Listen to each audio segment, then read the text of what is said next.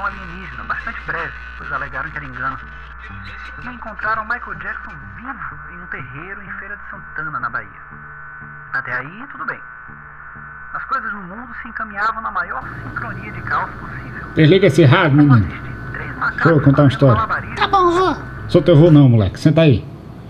Esse rapaz aí falando no rádio, ele me lembrou de uma história que eu vivi exatamente no dia que aconteceu essa desgraça desse pipocalipse. Tu nem vivo tava. Quantos anos tu tem? É, eu vou Enfim, fazer. não importa. Negócio. Você no banheiro? Cala a boca! Negócio é. Peraí que eu esqueci. Ah, negócio foi assim. Foi justamente quando tudo começava a acontecer, as coisas tudo se explodindo, parecia o São João de Satanás. Eu na época meio que namorava uma moça, né? Linda, parecia um prato de cuscuz. Ela, gostosa toda. Pois, era sua avó. Mas você falou que não é meu avô. Cala a boca! Enfim. Só que ela não morava, ela se escondia. Pense num lugar longe. Isso tudo acontecendo, celular pipocando, nada funcionava, um escuro da miséria e eu preocupado. Tentei dar partida no carro do meu pai e não funcionava, minha bicicleta com pneu murcho, como é que eu ia fazer? Então eu saí na rua doido, já estava pensando em a pé mesmo. Quando pela minha frente passa um cavalo desembestado. Lá fui eu correr atrás desse cavalo. Pode botar uns 2 km de corrida atrás desse cavalo, filho da puta. Finalmente eu alcancei esse miserável. Puxei pela rédea, segurei na célula e me joguei por cima. Quase me estabaquei do outro lado. Em dois tempos dominei ele e meti o pé, correndo para ver como tava a Lucita. Porque veja bem, tava um buruçu do caralho, tudo pegando fogo, saque por todo lado, duas gays fazendo duelo de vogue em cima do ônibus, um monte de bebo brigando na rua, era criança chorando, galinha correndo, cachorro latindo. E lá vai eu, montado num cavalo galopando pela avenida. Poxa, o senhor tava apaixonado mesmo, né?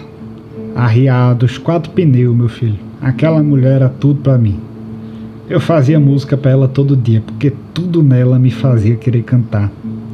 Ela fingia que as músicas eram boas, eu acho que ela gostava de mim. Mas enfim, eu fui galopando no meio daquilo tudo, levei uma tijolada de um velho de cueca e patins. E, mas eu continuei firme no meu caminho. Aí Mas onde é que vocês se conheceram? ah, meu filho, naquela época existia um negócio chamado web corno, que é o que eu era. A gente nunca tinha se visto, mas se conheceu pelas interweb. E acho que uns três dias eu já estava todo estragado, podre, podre, podre de arriado por essa mulher. A gente nunca nem se viu, porque eu conheci ela durante a pandemia e a gente só ficava conversando e mandando uns semi-nude, que era uma forma bem primitiva de paquera daquela época e quando você for mais velho eu lhe explico. Mas era isso. No momento que tudo se escafedeu, não tinha pandemia que me impedisse de encontrar ela. Mas eu cheguei lá, depois de três horas, uma tijolada, dois mendigos pedindo carona e um menino de humana me parando para perguntar se eu tinha seda.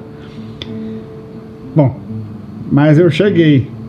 Fui onde eu sabia que era a casa dela, mas quando eu cheguei tava. que foi isso? Eu falei que precisava ir no banheiro. Tu não consegue segurar, rapaz. Quantos anos tu tem? 17. Vai se limpar, vai. E liga esse rádio aí de novo. Oxi. Oxe, pô, acabar aqui contando uma história séria, emocionado. Menino, já estraga. Praga do inferno. Oxi. Febre do rato.